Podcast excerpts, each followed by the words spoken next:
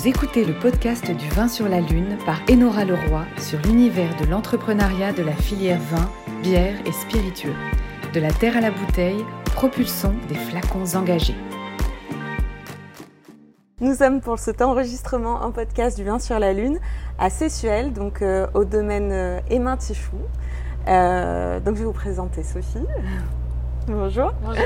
Alors vous êtes installée depuis combien de temps avec euh, ton compagnon? Alors, euh, en fait, on a créé le domaine en 2015 avec euh, nos premières vignes qu'on a plantées sur Sessuel.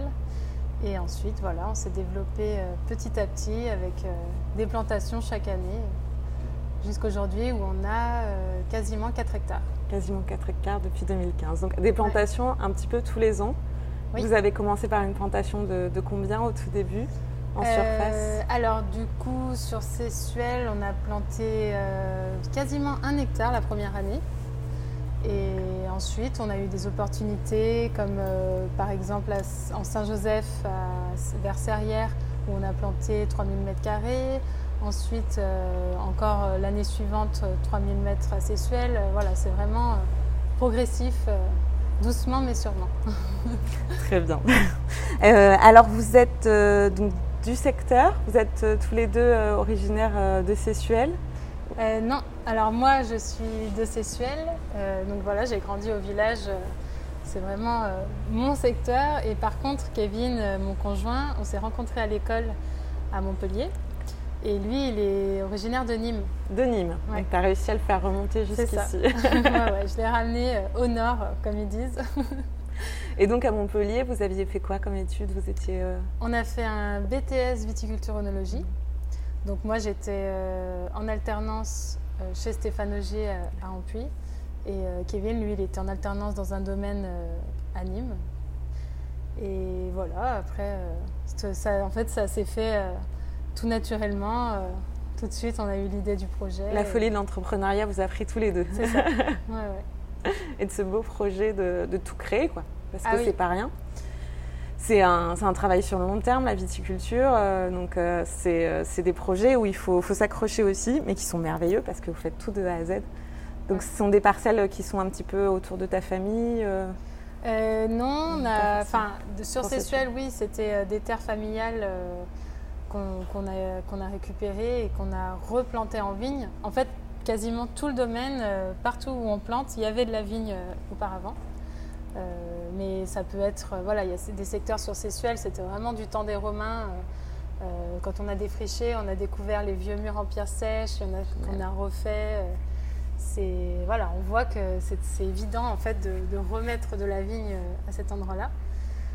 Et même les autres endroits où on a planté, même en, en Saint-Joseph, pareil, il y avait de la vigne euh, du temps de, je sais pas, il y a une centaine d'années, il y avait de la vigne. C'est voilà, c'est ça qui nous a plu, c'est de remettre la- de la vigne là où il y en avait dans le temps. C'est un peu le, le projet euh, qu'on trouve intéressant. quoi.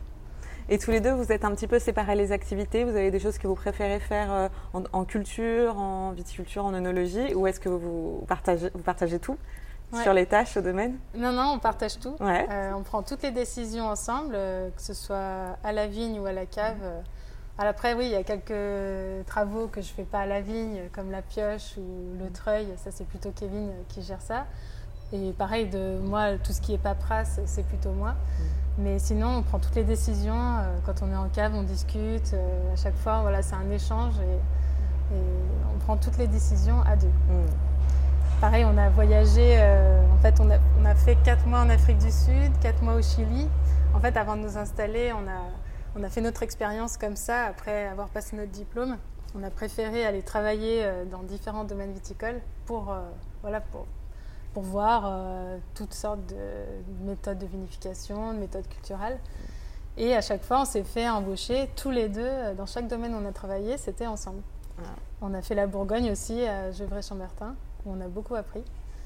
Et voilà, du coup, c'est. Donc vous avez appris à travailler ensemble et ça, ça. c'est pas rien parce que se lancer, on va dire, euh, c'est de l'association aussi, l'association de travail et on n'est pas souvent sûr de son associé. Donc d'avoir pu travailler avant, qu'on se rend qu'on soit au centre dans la vie privée ou pas, c'est quand même, je trouve, exceptionnel d'avoir pu avant. C'est souvent une question qu'on se pose sur l'association avec qui je m'associe, est-ce que je m'associe ou pas. J'ai souvent moi-même posé la question dans l'entrepreneuriat. Et il y, a tout comme réponse, mais ça part ah d'une entente, d'une façon de travailler et de, se bien se connaître, je pense aussi. Mm. C'est vrai que. Ah non, mais c'est super important. Mm. Et euh, en termes de. Donc, pour euh, tout ce qui a été droit de plantation, plantation, ça a été un, travail de, longue haleine entre la première démarche et la première plantation. Il s'est passé combien de temps? Euh, ben, enfin, J'ai commencé les démarches en 2014 pour donc avoir. Pour créer le, domaine. Et moi, surtout, il fallait que j'obtienne le statut jeune agricultrice. Euh, le statut d'exploitante pour pouvoir planter les premières vignes.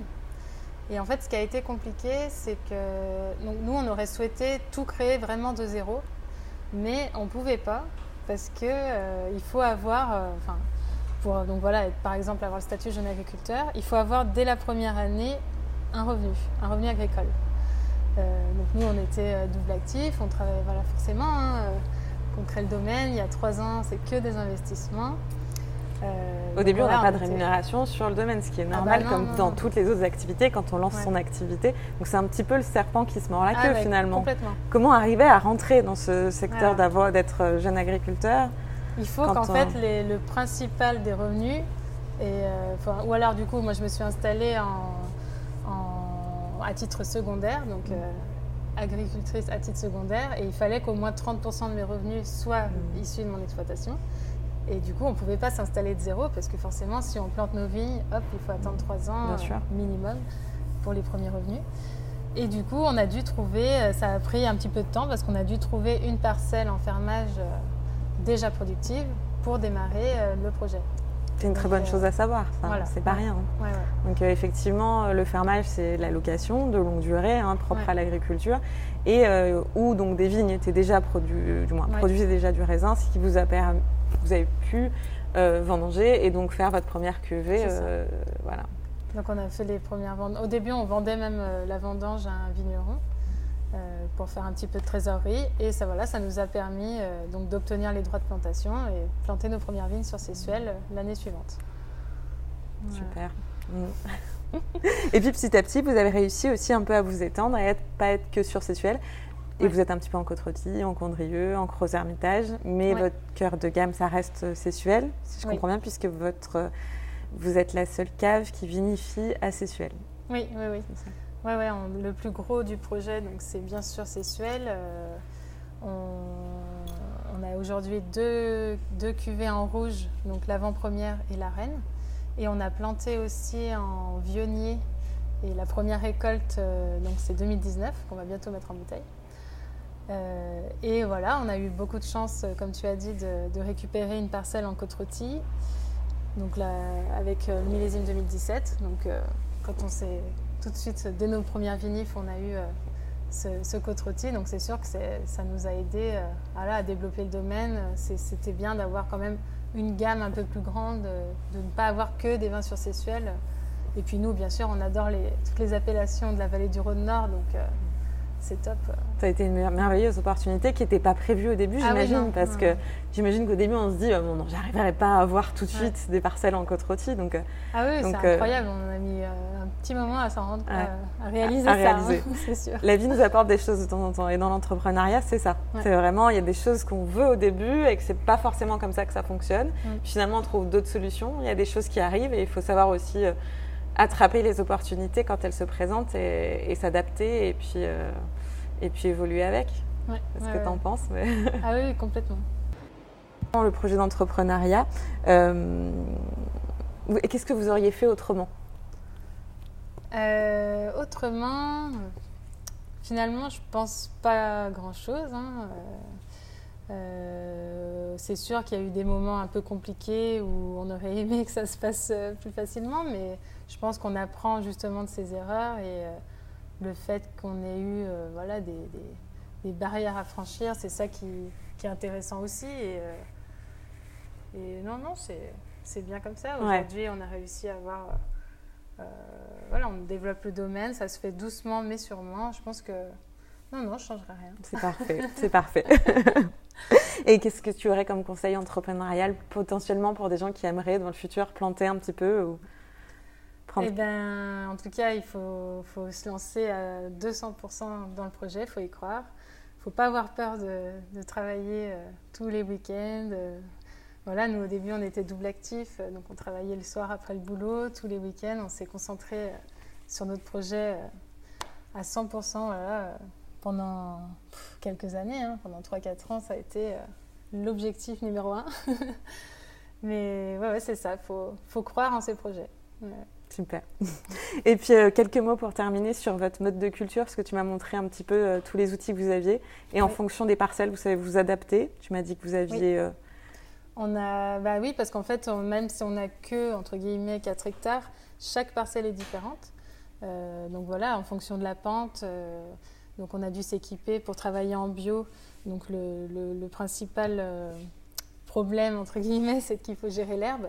Donc euh, voilà, on a un petit chenillard avec euh, une charrue pour certaines parcelles. Il y en a qui sont trop pentus, donc on a attelé derrière le petit chenillard un treuil et ça nous permet de, voilà, de gratter la terre avec la charrue tirée par le treuil. Et on a aussi quelques parcelles qui sont travaillées au cheval. Euh, voilà, après euh, d'autres petits morceaux qu'on fait à la pioche euh, quand c'est trop compliqué. Mais... C'est un travail d'orfèvre et, ah et, vous écoutez chaque parcelle en fait, c'est ça qui est assez impressionnant. Oui, ouais. on s'adapte en fonction du sol, du terroir, l'exposition. Mm. Chaque parcelle est différente mm. et il faut s'adapter. Et aussi au millésime. Il ne faut pas suivre un protocole et vraiment s'adapter au millésime. Tous les vignerons que j'ai rencontrés me disaient ça aussi. Mm. Chaque millésime est différent et il faut savoir l'écouter, s'adapter. Euh, et c'est le plus difficile finalement. C'est le ressenti euh, et, euh, hyper important. Quoi. Bon, bah, merci beaucoup Sophie. Merci pour la dégustation. Merci, merci de nous avoir accueillis. à bientôt. À bientôt. De la terre à la bouteille, propulsons des flacons engagés.